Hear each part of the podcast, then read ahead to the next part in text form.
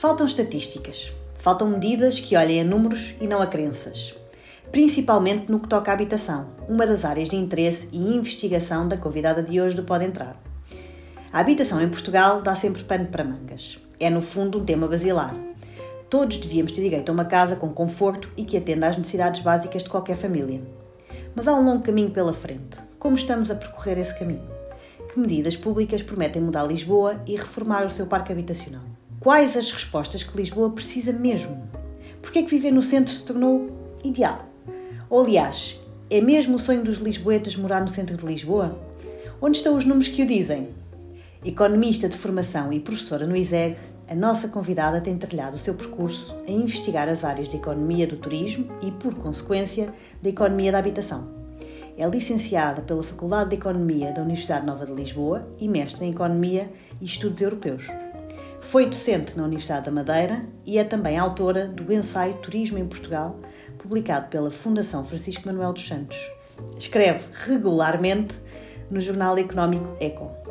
Hoje tenho comigo no Pode Entrar Vera Gouveia Barros. Bem-vinda. Obrigada, muito obrigada por este convite. Vera, antes de mergulharmos nas perguntas mais sérias e muitas que tenho para lhe fazer, gostava de começar a nossa conversa conhecendo a sua Lisboa. A Vera é lisboeta? Eu sou nada e criada em Lisboa. Depois tive um interregno um, de, de, sete anos na Madeira, quando, quando estive na, em funções docentes, mas era, era uma pessoa que já antes de sair de, de Lisboa vivia muito a cidade. E, e, a minha Lisboa é provavelmente a Lisboa que se vê de, do Mirador da Senhora do Monte, que é o, o meu preferido. É uma Lisboa uh, cheia de história, uh, com muita luz, com o Tejo aqui à beira, que às vezes se confunde com o mar. É uma cidade vibrante, uh, que, acolhedora também. Acho que tem um, uma dimensão excelente, permite-nos ter eh, um, aquele anonimato de que eu sentia tanta falta quando estava na, na Madeira, uh, mas, mas ao mesmo tempo sem nos sentirmos engolidos pela cidade.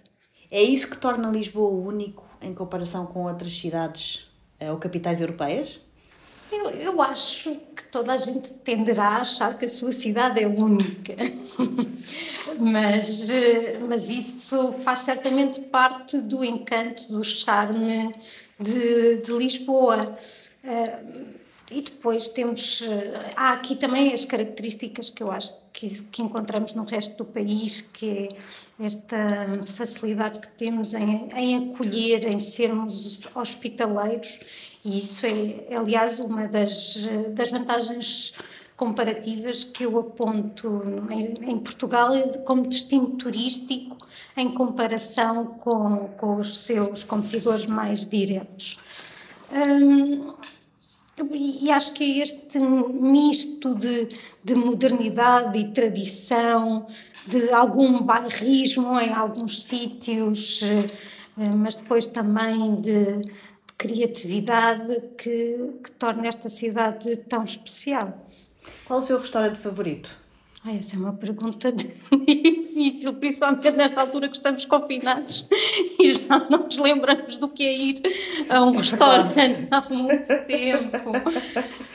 Uh, é, é, mesmo, para mim, é mesmo uma pergunta difícil. Se me perguntarem Lembro-me, por exemplo, do, do restaurante do Chapiteau, onde acho que se come muito bem e que se tem uma vista magnífica. Acho que é, mais, é um sítio onde comem mais os olhos, de facto, do que, do que a boca. Mas, mas depois também há todos aqueles pequenos restaurantes de bairro, sem nada de especial, mas onde a probabilidade de se comer bem é, é, enorme. Aí devo dizer que no norte a probabilidade ainda é maior. e... Isso é um tema que, que pode ser discutido: norte versus centro versus sul. Sim. Mas em termos de zonas, por exemplo, se tivesse que escolher eleger algumas zonas da cidade, quais zonas conhece melhor ou, ou, ou gosta mais de estar?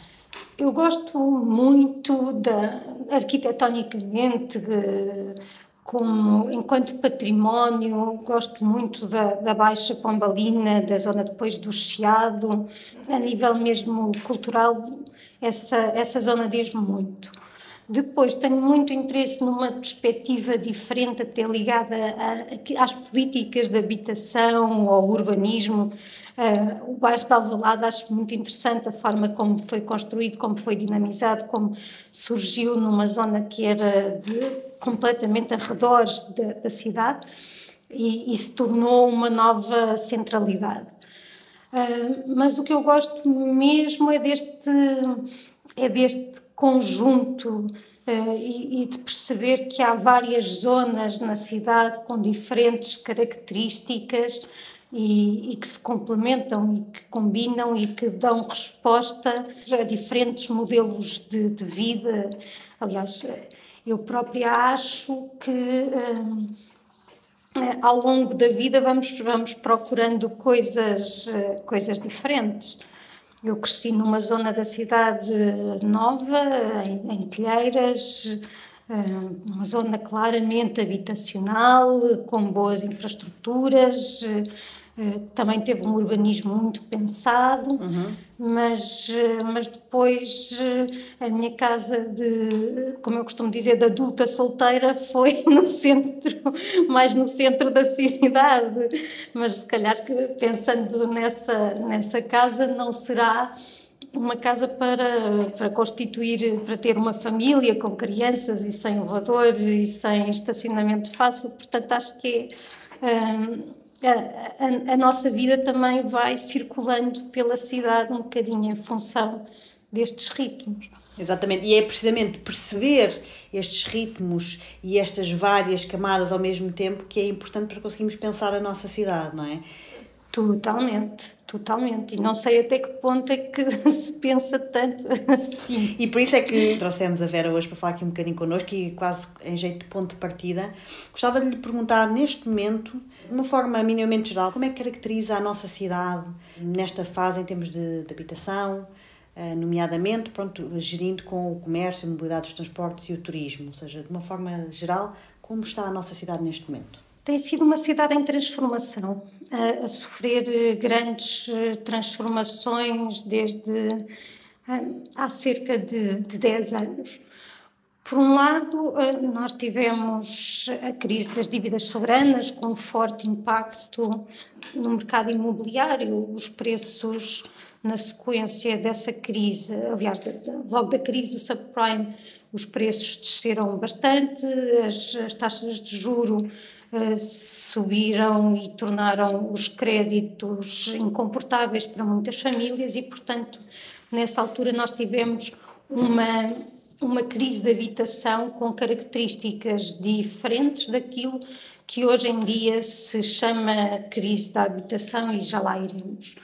Uh, ao mesmo tempo, nós tínhamos Lisboa a viver uma situação anómala até em contexto europeu que era o, o, facto de o centro da cidade, a zona nobre da cidade, a zona dos edifícios históricos eh, com mais eh, até com mais potencial, era uma zona que estava absolutamente desvalorizada. Nós nós encontramos até muitas muitas notícias de 2007, de 2008, 2009 ainda ou até mais antigas, precisamente falando sobre o abandono a que a Baixa estava estava votada, eh, falando dos problemas eh, de segurança que existiam precisamente por aquela parte estar desertificada, no facto das habitações não terem as condições necessárias para ainda para os poucos habitantes eh, que, que lá existiam e que eram essencialmente idosos e que portanto tinham problemas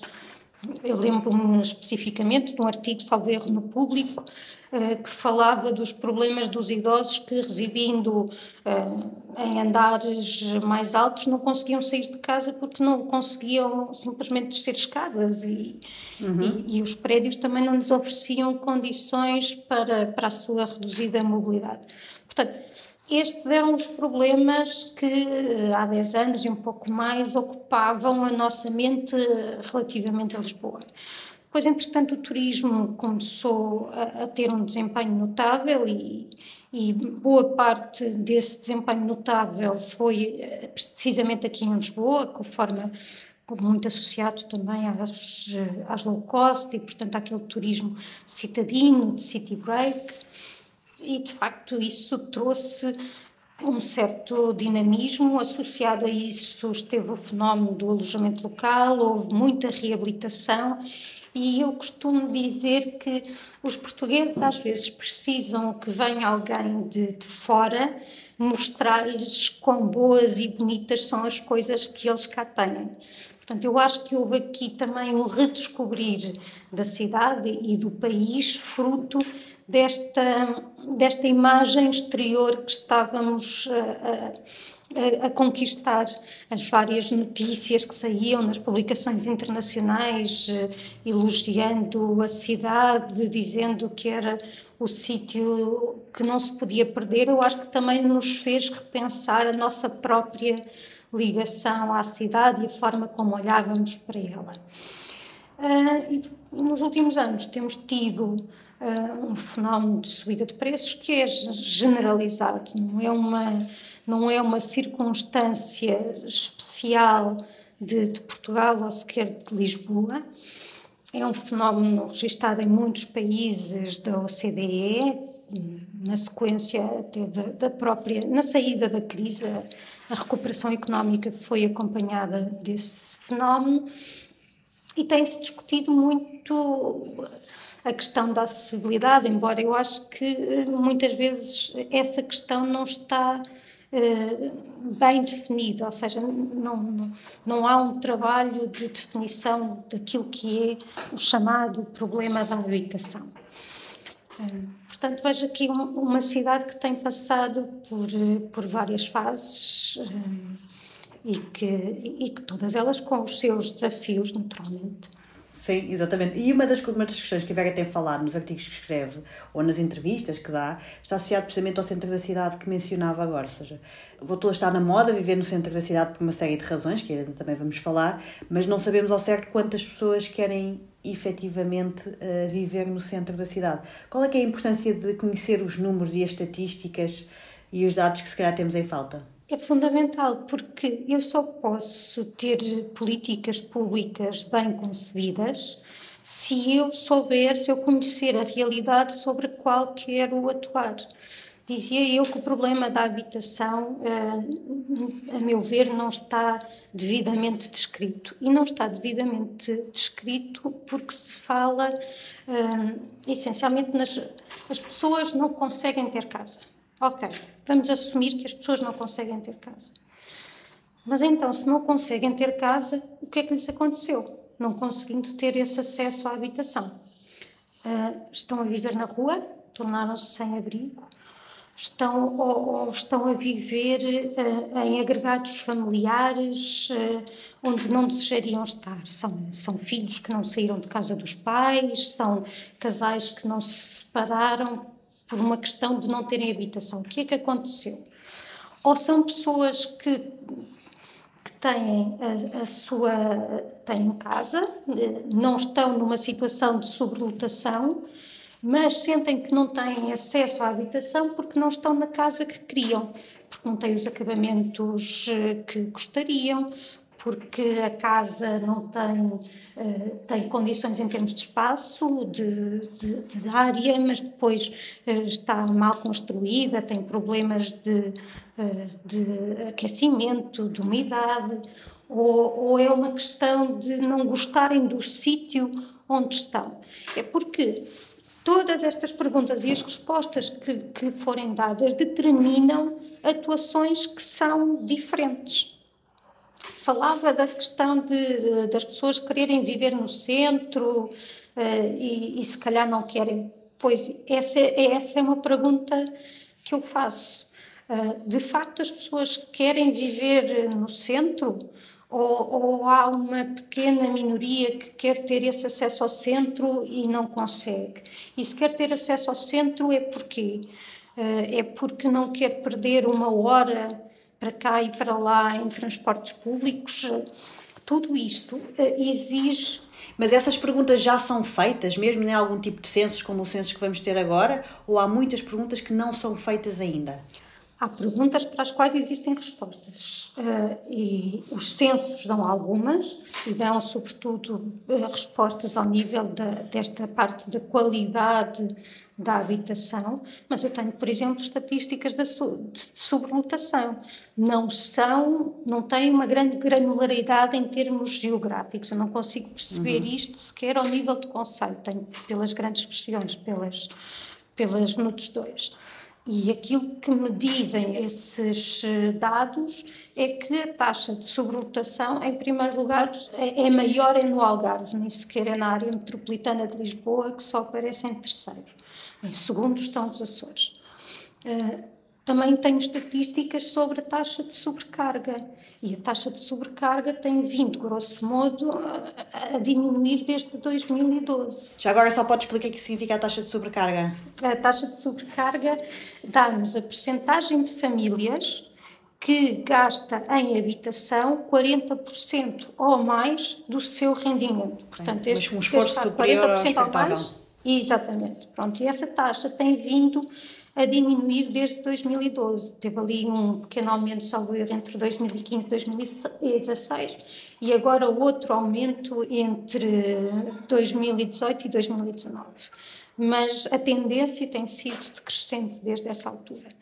Um, Portanto, se é uma questão de as pessoas de facto estarem a gastar mais no, na casa, e, e, atenção, esta taxa de sobrecarga, depois aí eu tenho a distribuição uh, em função dos vários tipos de ocupação, ou seja, quando se reside em casa própria, com e sem hipoteca, e quando se é inquilino a preços de mercado ou a preços controlados. E, e mesmo nas rendas, no arrendamento a preços de mercado se nota esta, esta descida, sendo que Portugal é essencialmente um país de, de proprietários. Uhum. 73% das pessoas em Portugal, de acordo com os censos, lá está, temos de usar a informação que está disponível e infelizmente os censos acontecem apenas de 10 em 10 anos é um país de proprietários. Essa percentagem é menor em Lisboa, mas mesmo assim anda no meio por meio. E depois, de facto, nas, nas freguesias mais do centro da cidade,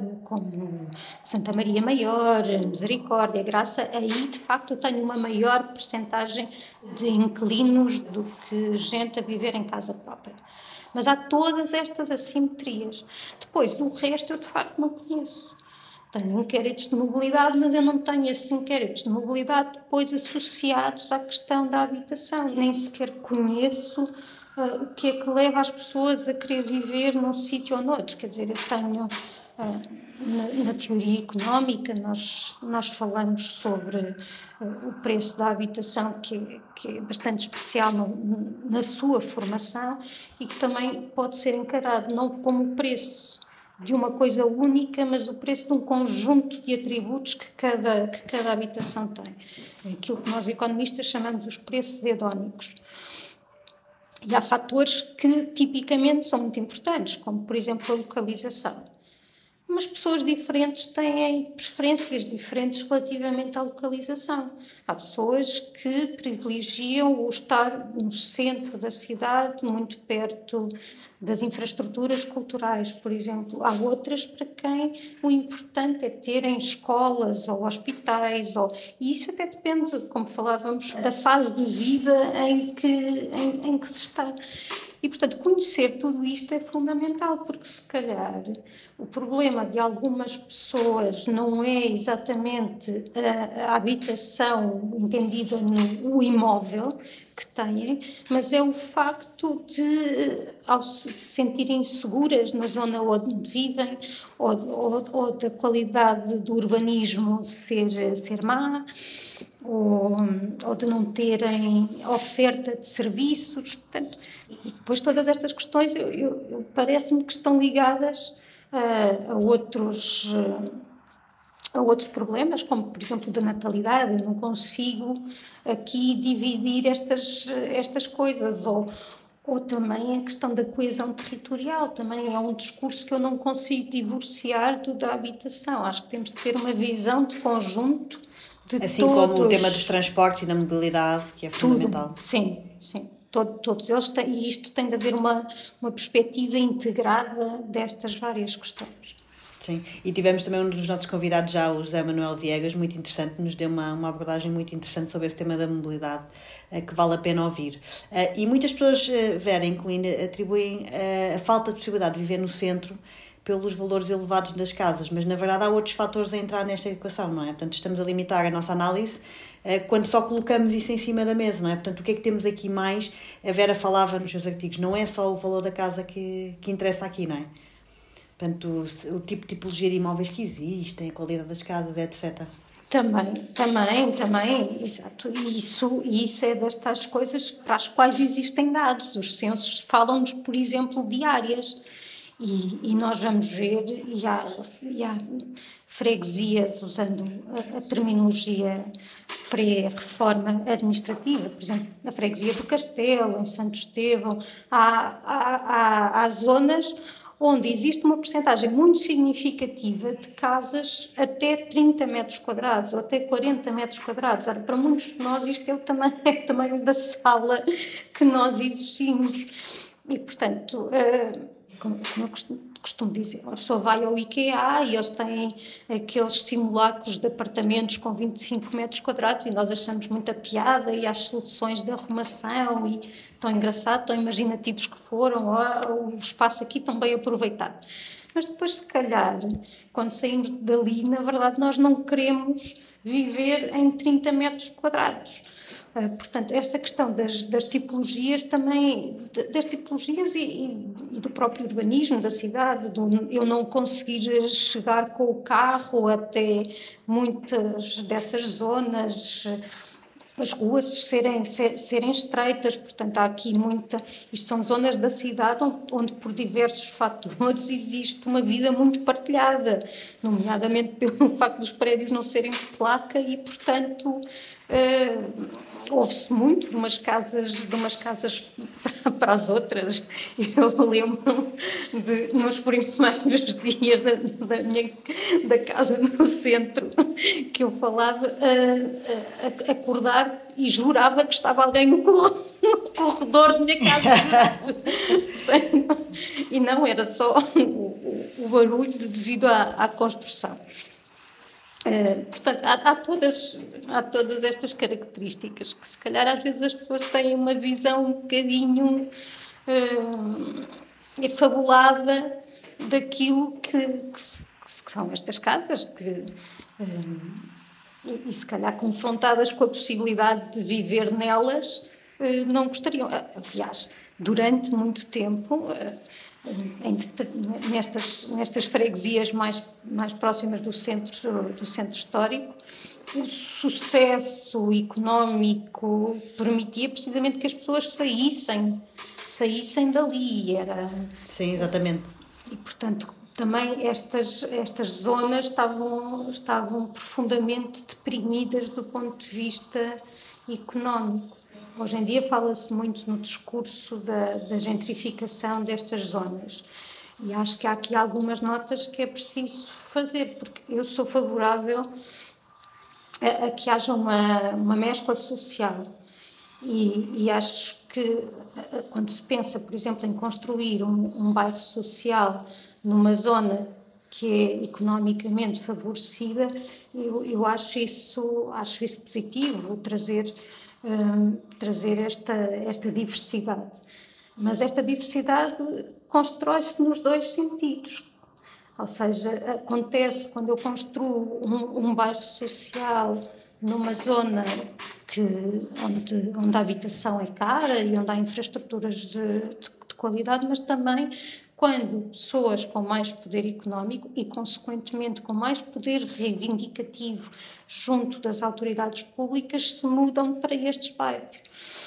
Porque eles estavam, na verdade, eu quando olho para as estatísticas, para as tais estatísticas dos censos e olho para uma caracterização sociodemográfica do que era aquela zona, eu percebo que eh, aquela continuidade não, não era não era possível continuar aquele padrão, porque felizmente hoje em dia as pessoas vão ganhando uh, rendimento, vão, ganhando, vão tendo mais escolaridade e, portanto. Uh, Qual é que era o padrão, na verdade? Era uma zona altamente envelhecida, por exemplo, com um índice de, de envelhecimento superior à média nacional e à média de Lisboa. Portanto, muitas destas pessoas foram desalojadas, na verdade, de forma natural, infelizmente, não é? Portanto, morreram. E, e, depois era uma zona de associado também a, a, esse fator, nós sabemos que as camadas mais, mais velhas da população são menos escolarizadas, têm menos rendimento e, portanto, este era o retrato uh, socioeconómico, demográfico destas, desta zona. Que era em Lisboa e em várias cidades do país, na verdade, não é? mas muito, sim, muito sim, visível é. na nossa cidade também. E a verdade é que este desejo de voltar ao centro, como nós falamos aqui, torna-se possível após a Lei Cristas, que no fundo nos foi imposta pela União Europeia. Uh, e portanto estava neste estado que a Vera nos descreve aqui, que, que, muita gente conhece, abandonada, com falta de condições, falta de segurança, e de repente há uma possibilidade de pegarmos numa zona tão característica, não é? Tão cheia de cultura, tão cheia de nós, e permitir evoluir. A minha pergunta para si é: fomos do 8 ao 80? O que é que aconteceu aqui neste percurso? Aconteceu uma conjugação de fatores. Nós tínhamos tido uh, leis do congelamento de rendas que vêm desde o tempo da Primeira República, que foram, que foram sido sucessivamente uh, prorrogadas e acrescentadas, uh, e portanto nós chegamos aos anos 90 com ainda uma situação de congelamento de rendas que, como qualquer, aí não é preciso ter nenhuma especialidade em, em economia da habitação, como qualquer economista percebe, e aliás o Krugman já escreveu sobre isso e acho que podemos considerá-lo insuspeito, um, prejudica, na verdade, aquelas pessoas que se quer proteger. Numa primeira fase, naturalmente, protege quem é inclino, quem já está no mercado de arrendamento.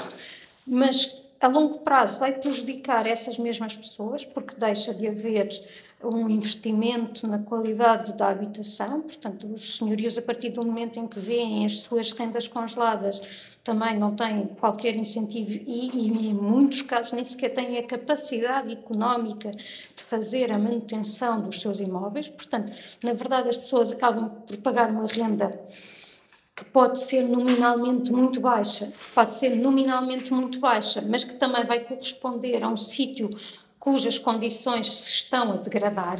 Exatamente. E, por outro lado, prejudica enormemente aqueles que não estavam no mercado e que quereriam entrar, que assim não encontram oferta porque com o congelamento de rendas deixa de ser interessante colocar casas no mercado e, portanto, quem quereria ser inquilino deixa de ter a possibilidade de o ser. A lei Cristas veio mudar isto e até criou uma situação interessante para ilustrar aquilo que é a teoria dos jogos. Porque não é muito fácil nós encontrarmos situações que possam, que possam ilustrar o que é a teoria dos jogos, mas na verdade aquela lei criou isso, porque permitia que houvesse aqui um jogo de proposta e contraproposta por parte de senhorio e inquilino. Portanto, o senhor, eh, basicamente o que era feito era uma proposta do senhorio para o inquilino relativamente a uma atualização da renda e uh, o inquilino ou aceitava e ficava aquela ou apresentava uma contraproposta que o senhorio podia aceitar ou recusar também. Recusando, desfazia-se o arrendamento, mas o interessante aqui é que esse arrendamento desfaz-se, mas obriga a que o senhorio compense o inquilino. E essa compensação era calculada com base nas propostas que o senhorio e inquilino haviam feito. Exatamente. Ou seja, o senhorio, por um lado, tinha, uma, tinha um incentivo a fazer uma proposta alta relativamente à renda, mas quanto mais alta fosse a, a proposta que fizesse, por um lado, aumentava a probabilidade de ser rejeitado. E, aumentando a probabilidade de ser rejeitado, essa proposta que ele fazia depois ia entrar na, no cálculo da compensação que ele ia ter de dar ao inquilino. E raciocínio simétrico para o inquilino. E ele interessa-lhe oferecer uma renda baixíssima, mas se oferecer uma renda baixíssima vai estar a baixar o valor depois da compensação e aumentar a probabilidade do senhorio dizer não, não estou disponível para isso. Além disso, a Lei Cristas tinha uma série de salvaguardas para situações de uh, deficiência, de idade avançada uh, e, e, outras que tais. E depois tinha um, um período de, de, de transição. Ora, eu não tenho muitas dúvidas, não especificamente no caso da habitação, mas porque acho que isto acontece sempre, de que tenha existido aqui casos de abuso até porque falávamos há pouco de ser uma população envelhecida, pouco escolarizada e que provavelmente uh, não conhecia a lei, não entendia a lei e, portanto, viu-se numa situação que de repente recebe uma carta a dizer que vai ter de fazer isto e não tem a capacidade de perceber, sentido crítico para perceber é mesmo isto, deixa-me ir consultar o Diário da República para ver o que é que saiu e é a lei não sei quantos, ai não, não, não é isto que diz, vou já argumentar com o número 4 do artigo não sei quantos. Não é isto que acontece. Portanto, não tenho muitas dúvidas de que houve situações de, de abuso. E, e, acredito também que isto não tenha sido, uh, que estes potenciais abusos não tenham sido percebidos então pelas, uh, pelas autoridades, mais concretamente até por presidentes da junta que estão mais próximos das populações, que provavelmente depois criaram, fizeram já de forma reativa um, um, apoio a estas, a estas populações. Mas isto, por um lado, do ponto de vista legislativo. Deixem-me dizer que uh, há, há, um discurso sobre uh, os, a, a, lei ter sido, na verdade, não de promoção de arrendamento, mas de facilitar os, os despejos e, e, que o balcão único de arrendamento é, na verdade, um balcão de despejos. Infelizmente, os dados do balcão único de arrendamento não estão disponíveis. Há uns tempos nós tivemos acesso aos mesmos através de uma publicação de um artigo no jornal que os obteve porque o PAN, o, o, o partido, fez essa exigência junto do Ministério da Justiça. E, portanto, nós tivemos ali uns, uns dados para um determinado período que podemos comparar com aquilo que são as estatísticas publicadas pela Direção-Geral de Política de Justiça. E aquilo que nós vemos é que os, eh, chamemos-lhe despejos, os despejos não são, os, o número de despejos não é diferente daquele que nós tínhamos antes do balcão único de arrendamento. E a maioria dos mesmos decorre de situações de não pagamento de renda. Portanto, há uma parte que não cumpre o contrato e, em função disso, tem uma sanção que é o despejo. Isto é outra questão que convém distinguir o que é que é um despejo de uma não renovação de contrato, porque são coisas, são coisas diferentes, atenção, e eu acho que muitas vezes são distintas, correspondem a situações distintas, e eu acho que muitas vezes se usa, acredito que não propositadamente, mas usa-se muitas vezes a, a, a, mesma terminologia para designar coisas diferentes, provocando confusão. Uhum, distintas. Ao mesmo tempo que tivemos estas alterações no mercado de arrendamento, aconteceu o fenómeno de crescimento do, do turismo e até deste turismo associado ao alojamento local, que por essa via veio trazer rentabilidade a determinados imóveis. E, e, e, eu não discuto o facto do alojamento local, ao realizar-se em habitações, se constituir como uma procura de habitação que rivaliza com a procura de habitação para uso permanente. Isso parece-me óbvio. Portanto, estas foram as, as alterações mais recentes no, no, panorama do imobiliário em Lisboa. Além da aplicação da lei, as mudanças têm sempre efeitos positivos, efeitos negativos. Sendo os positivos, por exemplo, a reabilitação do parque habitacional, que já mencionou, a vida na baixa, a falta de insegurança. Eu lembro perfeitamente das oito da noite termos medo. Eu tinha medo de andar na baixa à noite. Sim. Eh, o turismo, os hotéis, o alojamento local, a redescoberta da cidade, como falou. O que é que não correu tão bem e poderia ter sido melhor? Ou seja, o que é que poderia ter sido feito diferente em termos de intervenção pública? Isso eu acho que é até independente destes aspectos relacionados com o turismo. Nós temos que a nossa Constituição salvaguarda bem o direito à habitação. Note-se que esse direito à habitação não é somente um direito à morada, um direito a um teto, é, é uma habitação que proporcione condições de, de, dignidade, de saúde, de privacidade, até porque depois o, o direito à habitação relaciona-se muito com outros direitos fundamentais. É difícil ter direito à saúde, direito, direito à educação, se não tiver uma habitação digna. E, mas, mas o Estado demitiu-se sempre do papel que também está na Constituição eh, eh, de ser o garante desse direito. E, e, portanto, eu acho que nas políticas públicas de habitação há muito a fazer. Durante muitos anos, a política que houve foi essencialmente de, de bonificação de juros para uh, o crédito, a aquisição de casa. Eu julgo que isso, em, em boa, em boa parte, correspondeu a um, a um objetivo aspiracional dos portugueses e que, aliás, não é exclusivo dos portugueses, há estudos internacionais que mostram isso, uma preferência por se ser proprietário em vez de se ser inquilino. Depois, quando houve a crise do, do subprime, do, muito relacionada também com a parte bancária, quando houve subidas das taxas de juros, acho que houve aqui uma compreensão de, uh, por um lado, do problema do excessivo endividamento ligado à compra, à compra de casa. E, por outro lado, aqui, também uh, a ideia de que ser proprietário de casa acaba por ser quase uma nova forma de feudalismo porque fixa as pessoas no lugar e isso depois tem implicações ao nível do mercado de trabalho, reduz a mobilidade geográfica em termos de trabalho porque uma pessoa está presa à casa. E portanto houve essa preocupação com o arrendamento como discutíamos há pouco, o mercado de arrendamento esteve durante muito tempo parado, fruto também da legislação que tinha de congelamento de, de rendas, que não o tornava uh, atrativo para a parte dos, dos senhorios, ou seja, para a oferta.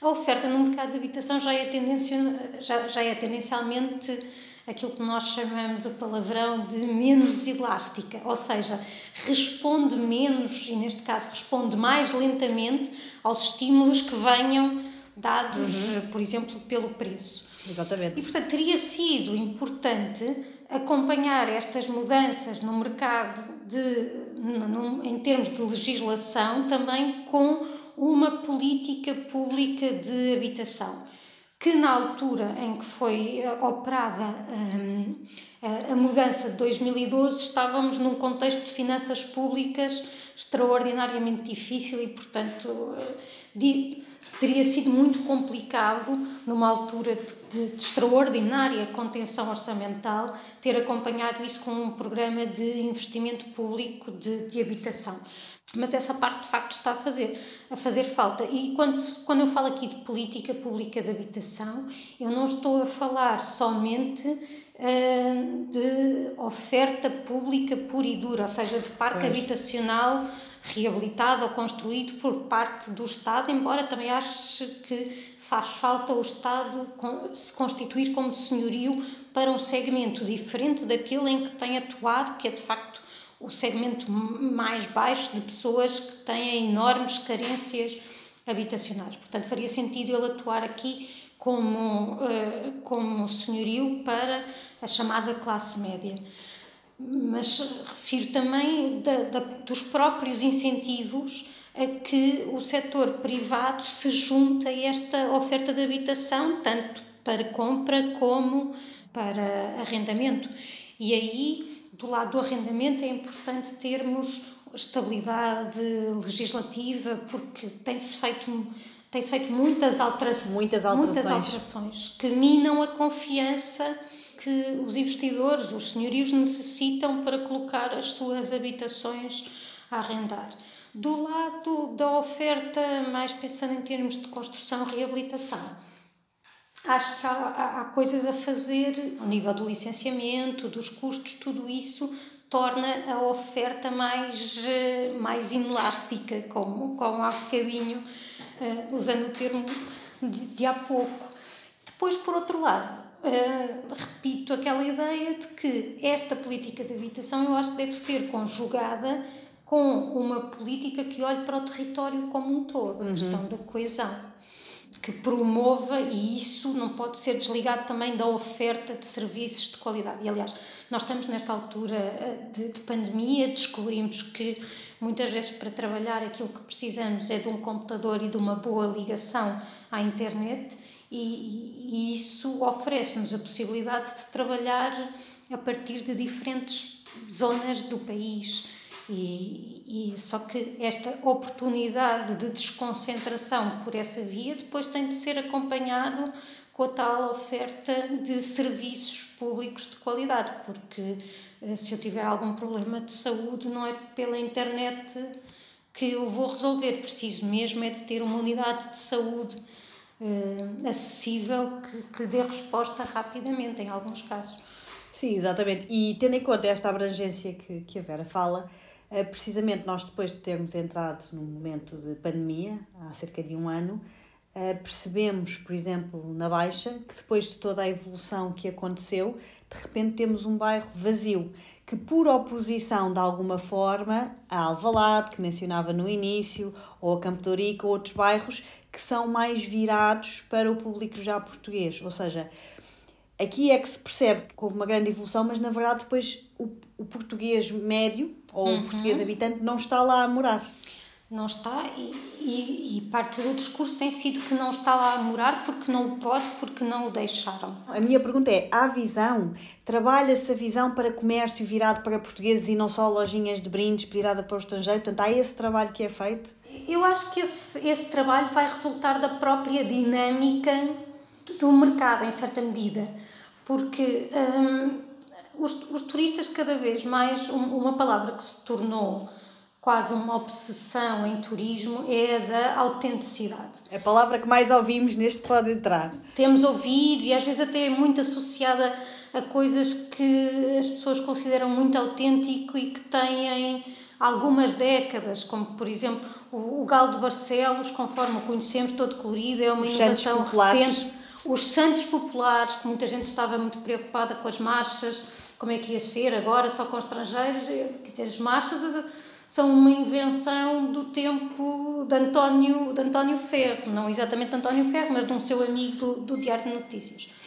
Portanto, são coisas muito recentes, mas é engraçado como as pessoas uh, introduziram muito rapidamente isso no seu ideal. Aliás, eu costumo dizer que o António Ferro era um gênio porque conseguiu introduzir bastante bem este ideal de Portugalidade que subsiste até aos dias de hoje. Nessa busca de autenticidade e até parte do alojamento, parte do alojamento local tem um consumidor cujo perfil é precisamente aquele que procura essa experiência mais de vivência, uhum. de saber como é que é o dia a dia das, das pessoas do sítio que visita. E, portanto, precisa de ter essas pessoas. Aliás, nós temos exemplos, eh, no caso de Barcelona, há uma cadeia que inicialmente hoteleira, que depois começou a, comprar prédios para fazer alojamento local, mas faz o seu alojamento local sempre numa lógica de ter fogos que são para arrendamento duradouro e outros fogos uhum. que estão dedicados ao alojamento local, precisamente para ter essa, essa mistura e proporcionar aos visitantes uma experiência mais próxima do habitar. E isso faz todo o sentido, não é? Mas a minha questão é se fará sentido deixar somente para os privados essa visão. Não, eu acho que aqui, eu acho que os poderes públicos têm, eu acho que os poderes públicos têm um papel regulador neste, neste sentido de, de desta auxiliar na convergência para, para o equilíbrio, uhum, a ideia de corrigir externalidades. A questão é sempre como é que eu corrijo externalidades sem criar externalidades piores, por um lado, ou uh, usar um, um, instrumento que seja desproporcional. Eu não vou matar uma, claro. uma infestação de formigas que tenho em casa com uma bomba atómica. Um, a ideia de zonas de contenção, que foi, que, que foi o instrumento utilizado em Lisboa, a meu ver, não é o, o mais indicado. Eu sugiro usar a taxa turística como instrumento dessa regulação. E eu posso fazer uhum. isso definindo diferentes taxas turísticas consoante critérios específicos. E esses critérios podem ser baseados, por exemplo, num rácio entre oferta de camas e número de residentes, o que me obriga a ter estatísticas atualizadas de residentes nas zonas da cidade, que é coisa que eu não tenho, mas que espero. Ou seja, onde haveria menos residentes teria uma taxa mais alta. Exatamente. E fazer isso também até numa lógica temporal, promovendo a desconcentração no tempo, a redução da sazonalidade, que é outro aspecto importante. Isto não é nenhuma, não, não é nenhuma ideia completamente estapafúrdia que, que eu tive em algum momento de epifania, porque isto faz-se, por exemplo, em Itália e há estudos que mostram uh, como este instrumento de facto pode produzir bons resultados na, na promoção destas desconcentrações, desconcentrações no tempo, desconcentrações no espaço. Por outro lado, eu acho que uh, Portugal e, e, Lisboa, concretamente, quando nós olhamos para aquilo que são uh, o REFPAR, a receita por quarto, por quarto disponível para Lisboa, uhum. vemos que não nos comparamos especialmente bem com outras cidades europeias. Uh, por isso estou a lembrar-me de Genebra, de Londres, Paris, enfim toda uma série de cidades europeias que uh, têm preços muito mais altos que Lisboa. Portanto, Lisboa também pode fazer uma ascensão nessa, nessas, nesse valor, nessa escala de valor. E, e pode, por isso, uh, manter receitas ou até mesmo aumentar receitas sem com isso aumentar o número de, de turistas. Uh, uhum. Portanto, eu acho que por um lado, vejo, perspectiva, vejo a possibilidade de se fazer isso, e por outro, acho que há aqui outros, acho que há outros instrumentos, porque o que as cotas fazem, as zonas de contenção, ao limitar novos registros em determinadas partes da cidade, aquilo que fazem é proteger essas partes da cidade da concorrência. E, portanto, aquilo que seria uma entrada normal no mercado, que até serviria para fazer uma limpeza de mercado, chamemos-lhe assim, de permitir que alguns que tenham mais qualidade, que tenham um produto diferente, sobrevivam e eh, façam os outros eh, desaparecer, é assim mesmo, ou até a própria diminuição das, das rentabilidades que tornam o, o, o, mercado depois naturalmente menos atrativo para novas entradas, isso deixa, esse mecanismo desaparece. E cria-se aquilo que, recorrendo novamente ao jargão de economista, se chama de rendas excessivas. Sim, exatamente. Ou seja, numa tentativa de proteger uh, alguns, faz depois o trabalho oposto de, de limitar. É outra vez a conversa de quem já está no mercado. Quem já está no mercado com um alojamento local consegue proteger o seu negócio, fica com o seu negócio protegido face depois, porque afasta a concorrência, eu deixo de ter de me preocupar com a entrada de, de, novos operadores ali na minha vizinhança, já sei que são aqueles. Felizmente, hum, a lei foi feita de tal forma que as licenças de, de alojamento local não são transmissíveis e, portanto, não sendo transmissíveis, eu não criei aquilo que seria ainda mais desastroso, que era um mercado de licenças como existe, por exemplo, nos táxis. Exato.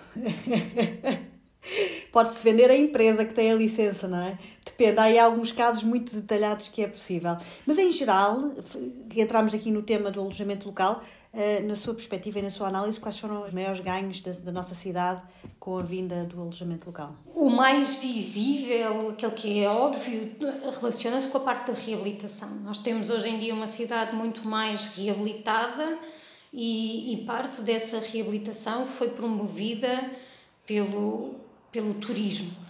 Aliás, quando olhamos para aquilo que eram os planos, aqueles que eu falava em 2007, 2008, quando se falava precisamente de combater a desertificação da cidade, o turismo aparecia sempre como uma força que podia ser dinamizadora deste, do, do centro e de facto comportou-se assim. Por outro lado, o alojamento local, por comparação, neste caso, com, com a hotelaria tradicional, tem a grande vantagem de, de ter um efeito multiplicador maior. O turismo é, é um setor que se relaciona com muitos outros setores, por exemplo, com o da construção, mas também com o do comércio, de vários outros serviços, dos transportes, da própria cultura, eh, até de parte da administração pública. O INE voltou, teve, teve uma, uma altura em que interrompeu, mas entretanto já retomou a produção da conta satélite que que vê os efeitos do turismo em vários setores que não são diretamente turismo. E, e mostra precisamente isso. Ora, quando eu estou em, em alojamento local, a pessoa vai ao supermercado ali do bairro comprar qualquer coisa para cozinhar em casa, abastece-se localmente, vai tomar o café, faz uma vida que deixa muito mais dinheiro uh, diretamente noutros setores do que por comparação com uma hotelaria tradicional que muitas vezes até tem cadeias de abastecimento. Em, Portugal nós temos algumas cadeias, mas eu lembro-me eh, há uns anos de ter estado numa conferência em Cabo Verde em que se falava precisamente do papel do turismo enquanto dinamizador da economia nas ilhas eh, do Sal e da Boa Vista e eles tinham um problema porque o turismo estava a ser essencialmente desenvolvido por grandes cadeias internacionais de hotelaria. Ah, que acaba por ficar uh, tudo no mesmo conglomerado. Tudo. Fica tudo ali. Pior do que isso, uh, optavam quase sempre pelo sistema de tudo, inclu uh, tudo incluído. O que quer dizer que o turista entrava dentro do hotel e só saía para ir para o aeroporto. E, portanto, mas fazia... também atrai um certo tipo de turista, não é? Ou seja, é. haverá diferentes tipos é. de turista. Mas motivado também pelo tipo de. Pela oferta. Pela oferta que se tem. Pronto. E, e por isso hum, não estava a ser o promotor de desenvolvimento que eles esperavam, até porque muitas dessas cadeias depois fazem consumos que não são locais, vêm uhum. correspondem a importações. E depois, exato. Por isso não estava a ser. Uh, a melhor via. O alojamento local está nos antípodas disto. Um, e depois, dentro do alojamento local, temos muita diversidade. Temos, de facto, o turista que, que procura alojamento local como uma opção mais barata, mas também temos aquele turista que, que descrevemos como sofisticado, leia-se gastador, porque no fim, no fim do dia é isso que nos interessa, é, é a receita que o turista deixa no destino. Uh, e, e, que procurou alojamento local por, por, circunstâncias várias, seja por uma questão familiar, porque tem filhos pequenos e, e portanto, quer, quer ter essa situação mais próxima do que é uma habitação, seja mesmo porque quer a tal experiência de, chamemos-lhe, autenticidade. Depois temos também alojamento local, que mais eh, no segmento dos hostels, nós temos, temos tido vários hostels premiados internacionalmente, alguns estão virados especificamente para o surf, estão mais ligados a um público, a uma camada mais jovem, que curiosamente eh, é, é, muito, é muito desprezada e fala-se do turista pé de chinelo, mas, mas também, não especificamente para Portugal, mas há estudos vários que mostram, por um lado, que é um turista que uh, abdica menos das suas férias quando as coisas correm mal. Estamos aqui a falar de uma geração que cresceu habituada a viajar e para quem viajar já não é um luxo, faz parte do seu consumo habitual e, portanto, quando estamos Já não era, é hoje em dia outra vez. pois, mas nestas situações de pandemia ou de quebra de rendimentos, isso viu-se na altura da isso viu-se na altura da crise do, do subprime e depois das dívidas soberanas, que foi um segmento que resistiu relativamente bem na parte do turismo, continuou a viajar. É verdade que gasta menos por dia, mas também tem estadas tendencialmente mais longas, portanto, se calhar depois no fim uma coisa compensa a outra e, sobretudo, tem um impacto nas suas viagens futuras, hum, como já adultos aí com o tal poder económico que muitas pessoas gostam que os turistas que recebemos tenham. Portanto, estas viagens da juventude depois muitas vezes são replicadas anos mais tarde, se calhar até numa fase mais de. Eh, já, já com com amadurecimento a pessoa tenta replicar os, alguns momentos felizes da juventude e volta aos sítios onde foi feliz, contrariando aquela, aquele adágio que diz para não voltar. No turismo isso não acontece, eles voltam mesmo. Exatamente. Oh, oh Vera, regressando aqui a Lisboa e a este direito de viver nela, um, esta popularidade e atração pelo centro das cidades eh, é global, não é? Mas poderemos dizer que em Lisboa é mais gritante pela forma como se organiza a cidade, por ser muito centralizada? Isso, com franqueza, eu não tenho, não tenho estudos que, que me permitam fazer essa comparação entre Lisboa e outras, e outras cidades europeias. No contexto europeu, Lisboa não é uma cidade enorme em termos populacionais e em termos Agora, a, área metropolitana de Lisboa, no contexto português, eh, representa mais de 25% da população. E, e, portanto, temos eh, a nível nacional uma cidade que não encontra outra, eh, mesmo o Porto, andava, a área metropolitana do Porto anda à volta dos 15%. Portanto, temos aqui claramente uma macrocefalia. E, e a nível de mobilidade, vemos que há muito o uso do, do transporte privado pessoal, do automóvel, pode ser aqui um fator importante, porque esta atração, esta atração que os centros das, das cidades têm. Aliás, as cidades sempre foram polos de atração, desde, desde todos os tempos, não é? Por, e, e, e isto funciona um bocadinho na lógica de, das forças centrífugas e centrípetas. Uhum.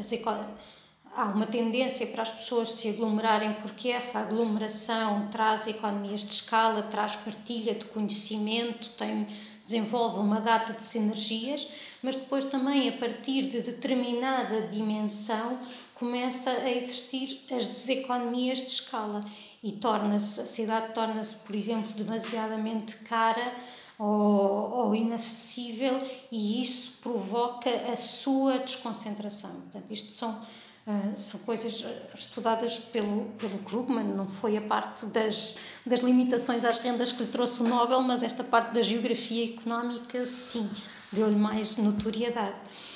E, e, e portanto, ah, eu, eu sou apologista de que também devemos, num país onde 25% da população está concentrada numa cidade e tem o resto do país a ser um bocadinho paisagem, como dizia essa de Queiroz, eh, faz sentido se calhar deixarmos algumas destas forças centrífugas a, a, atuarem e permitirem alguma, alguma desconcentração. Acho que aqui é uma atração pelo centro da cidade, fruto também de algumas dinâmicas demográficas, de termos agregados familiares cada vez mais pequenos, pessoas solteiras, sem filhos e que, portanto, têm um estilo de vida hum, também com preocupações ambientais em que querem abdicar do carro, portanto, querem fazer as suas deslocações a pé ou de bicicleta, não precisam de casas muito grandes e o centro tem a oferta que corresponde, sim, de facto, a Mas a minha ambições. questão entrava também naquilo que a Vera falava, tornarmos a cidade mais policêntrica, ou seja, sentindo que Lisboa é, está muito focada no mesmo sítio e perceber que caminho é que pode estar a ser feito neste sentido, cada vez mais se fala. Uh, agora já é notícia em todo lado o tema dos bairros em 15 minutos, uh, uhum. uh, não é? Sim. Num bairro em que temos acessibilidade a tudo de que forma é que está a ser feito ou não, ou que podemos pensar a nossa cidade agora para poder torná-la cidade e depois o país, como é óbvio. Eu acho isso para mim, isso para mim faz todo o sentido. E, e aí eu dou a voz aos urbanistas porque acho que são quem quem por, por natureza pensa a cidade mais nestas, nestas suas dimensões de como, como nas funções que a cidade desempenha e na sua ligação ao espaço. Eu sou muitas vezes crítica de termos eh, arquitetos, geógrafos, pessoas do urbanismo a, a tentarem refletir sobre mercado imobiliário, que é uma coisa para que não têm. haverá uns que têm mais, mais intuição que outros, mas o mercado imobiliário de facto tem um funcionamento muito especial e, portanto, nem sequer um, um ah, umas cadeiras introdutórias da economia habilitam a perceber o funcionamento do mercado. Neste ponto também que tem que ver com pensar a cidade enquanto espaço, ah, eu acho que o urbanismo deve ter uma palavra forte e olhando para todas essas dimensões, os dos, do, desse policentrismo dentro da cidade, eh, eh, dos aspectos que são. E aí acho que a abordagem tem mesmo de ser multidisciplinar. Urbanistas, sociólogos, economistas, tudo a pensar a cidade nas suas várias, eh, nas suas várias dimensões e que depois se relaciona com o tal aspecto de, de, políticas públicas, de perceber onde, onde é que eu tenho de ter escolas, onde é que eu tenho de ter centros de saúde, que população é que eu tenho, que população é que quero ter, o que é que eu preciso de fazer para chamar aquela, uh, pessoas com aquelas características. Acho que tudo isso faz todo o sentido. E lembras-te de algum exemplo de algum país ou cidade cujas políticas e o crescimento uh, feito pudessem ser um bom exemplo para Lisboa? Nós temos ao nível da, concreto da habitação, há dois exemplos que são muitíssimo citados, que, uh, que são os da Holanda e, e os da Alemanha. Não é por acaso que, que são dois países que foram fortemente afetados pela, pela Segunda Guerra Mundial e, portanto, eh, na sua foram afetados e portanto o seu parque habitacional foi muitíssimo afetado pelo conflito e portanto depois uma boa parte da, da oferta de habitação tornou-se pública também por essa via. Mas, mas são cidades eh, há cidades na Holanda cidades na, na, na Alemanha que de facto têm essas características e, em termos de, de literatura, são exemplos bastante citados ao nível das políticas públicas de, de habitação. É curioso o tema que fala de, da Alemanha, por exemplo, que eu já 2012 talvez lembro-me de ter uh, amigos a morar em Berlim e já na altura me mencionavam que os bairros os bairros da moda iam rodando, ou seja, dois, dois, dois, três anos de cada vez haveria sempre o bairro in, o futuro bairro in e aquele próximo que, que seria também. E que acaba por haver esta mudança. É engraçado porque encaixa-se perfeitamente no tema da cidade policêntrica, que é muito interessante e que em Lisboa acaba por não rodar tanto, mas a verdade é isto: é que foi uma evolução muito rápida. Há muita coisa aqui que ainda estamos a entender, não é? E a repensar da nossa cidade. O que é que a Vera sente que é importante para nós, público, podemos fazer para nos tornarmos mais conscientes destas problemáticas uh, da habitação, uh, para, para contribuirmos, para podermos ser parte da solução? Eu acho que, como em tantos outros eh, domínios, faz falta uma discussão que seja desapaixonada no sentido em que tem de se basear mais em informação e menos em, em percepções, em achismo. Eu sistematicamente nestes debates sou confrontada com pessoas que sabem coisas porque andam na rua e eu não quero menosprezar o papel da experiência, mas acho que devemos ter consciência de que aquilo que nós conseguimos experimentar, a realidade que nós conseguimos conhecer em primeira mão, é sempre algo muito limitado, uma parcela muito pequena e, e, que dificilmente será extrapolável, porque as, as, nossas capacidades de experimentação são muito limitadas. E, portanto, é preciso ter uh, dados que nos permitam conhecer essa ter, ter mais ter um retrato mais fidedigno, mais amplo da realidade. E há coisas que, que nos faltam nos dados que eu acho absolutamente incrível, como por exemplo não sabermos os residentes de, de, de cada freguesia. Isto para mim é, é incrível, é um dado básico que é importante na, na concepção das, das políticas públicas. Como é que eu vou saber se aquela população está a envelhecer e eu preciso de mais um centro de saúde ou se, pelo contrário, está a ter uma taxa de natalidade elevada e por isso preciso de uma escola? Isso falta e eu acho que falta essa informação ao debate.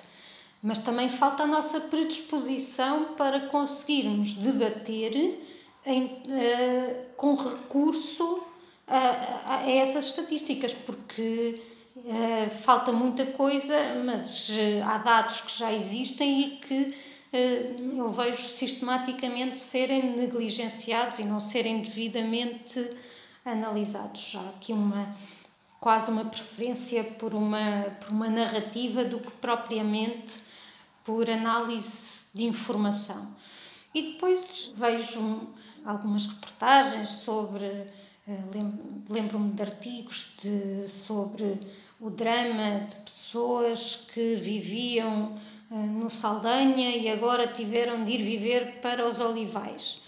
E eu sou capaz de perceber a, a dificuldade que é para, um, para uma pessoa sair da sua zona de conforto uh, ir para um território desconhecido, que provavelmente não gosta tanto, onde não se sente tão à vontade.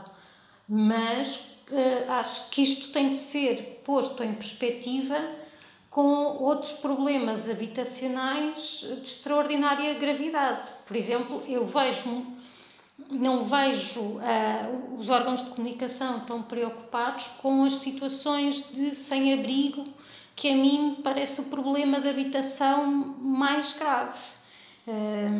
Este, ou, ou, ou, as tais questões de população idosa que vive em casas que não têm condições, às vezes nem sequer é, não é só condições adaptadas à, à sua situação de, de, de pessoa com, com necessidades especiais na mobilidade, é mesmo casas que não oferecem condições de conforto para ninguém. Eu, em geral, sinto que há um caminho positivo neste momento a ser feito.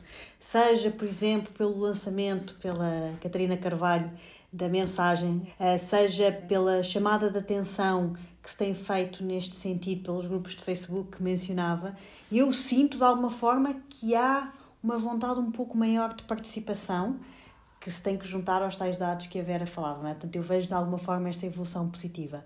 E para si, Vera, já que em jeito de chegarmos ao final desta nossa conversa, que cidade acha neste momento que está a ser construída? Que cidade de Lisboa neste momento está a ser pensada, está a ser desenvolvida? Ah, essa pergunta para terminar é, é complicada. Eu hum, às vezes vejo partes da cidade a serem mais destruídas que construídas, confesso. Eu, eu sou uma apaixonada pela arquitetura de fins do século XIX, começos do século XX, os, os Art Deco, Arte Nova, eh, e às vezes custa-me o estado de degradação em que vejo alguns edifícios. E, e mesmo assim, eh, acho que tem havido um, um percurso muito positivo nessa dimensão que eu espero que continue. A cidade que, que eu idealizo recupera um bocadinho aquilo de que eu falava no início. Acho que tem de ser uma cidade inclusiva eh, que proporciona conforto, serviços de qualidade e que não deixa ninguém de fora. E não deixar ninguém de fora nestes vários sentidos muito, muito principalmente na, na sua dimensão social. Acho que hum, esta. Eu espero que esta lógica de bairro não seja somente a de ir à mercearia em vez de ir ao grande supermercado, mas seja uma lógica de bairro também mais de relações humanas, de estar atento ao outro, Uh, houve bons exemplos no início da pandemia, quando isto ainda era tudo muito. quando não havia este cansaço, tivemos bons exemplos de, uh, de jovens que se ofereceram para ir fazer as compras, de, dos vizinhos uh, numa situação mais débil.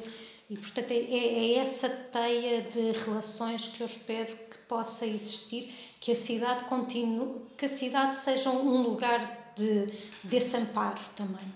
Não seja, não se transforme uh, num, num espaço impessoal. Muito bem. E o que é que mais gostava de acrescentar que não tivéssemos aqui ainda falado nesta nossa já longa conversa? Ui, eu agora eh, acrescentar, eh, podíamos ficar aqui a falar de, de muitas coisas que eu gostava é, era de ter este pensamento multidisciplinar ao nível das, das políticas públicas de habitação que eu acho que tem faltado. Associa-se muito habitação à casa e ao elemento construção da casa.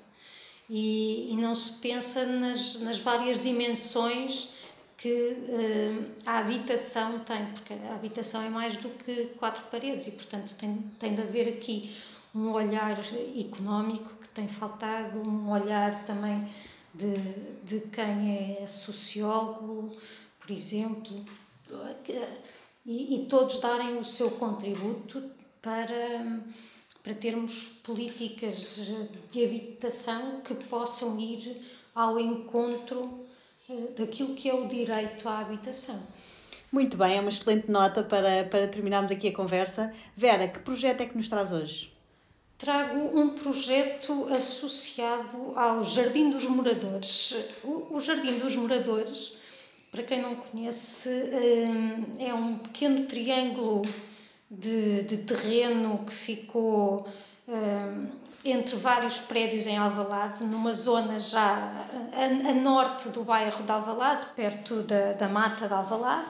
Portanto, não tem aquele traçado geométrico característico do bairro e que estava e que era uma terra de ninguém, de tal forma que se tornou num, num sítio selvagem, lixeira, até que alguém, uma das, das moradoras, decidiu, uma vez eh, recebendo a visita eh, indesejada de um rato, achou que era a altura de pôr fim àquilo e foi criando um jardim e, e, e foi começando a receber os contributos, seja em trabalho, seja de donativos, seja em espécimes vegetais, dos vizinhos ali da zona e conseguiram criar este jardim que, que é um espaço, por um lado, de usufruto daquelas pessoas, tem, tem esse lado, e agora que tanto se fala de, da existência, da importância de espaços verdes na cidade, tem essa dimensão mas também eh, para mim representa muito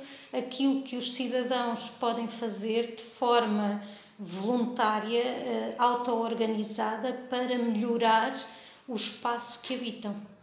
Sem dúvida. E é possível ver mais online sobre esse projeto? Eu creio que sim. Eh, eu creio que se procurarem vão encontrar algumas, até porque houve aqui a determinada altura, creio que a junta de freguesia quis fazer uma intervenção um bocadinho mais drástica no jardim, portanto, apossar-se do jardim, mas teve ali a oposição dos moradores que construíram durante anos aquele espaço e que aquilo é um pouco também da vida deles. Há pessoas, algumas até que, que, que já faleceram, mas que perduram não é? Na, aquele célebre adágio do, do plantar uma árvore, há pessoas que, que perduram nesse, nesse espaço através da, da natureza que ali ajudaram a criar. E, portanto, conseguiu-se chegar a um entendimento entre junta e moradores para eh, haver uma preservação deste, deste legado. Muito bem, e são estes exemplos, eh, muitas vezes pequenos, que também nos dão, uh, nos dão conhecimento e alento que estes movimentos vão criando uma cidade melhor, não é? E uma cidade mais inclusiva para, Isso para eu todos. espero e, e com a nossa participação fazemos parte da cidade. Precisamente, Vera, mais uma vez obrigada por ter vindo, obrigada pela disponibilidade. Gostei muito de conversar consigo Igualmente, hoje. foi um prazer. E vemos por aí.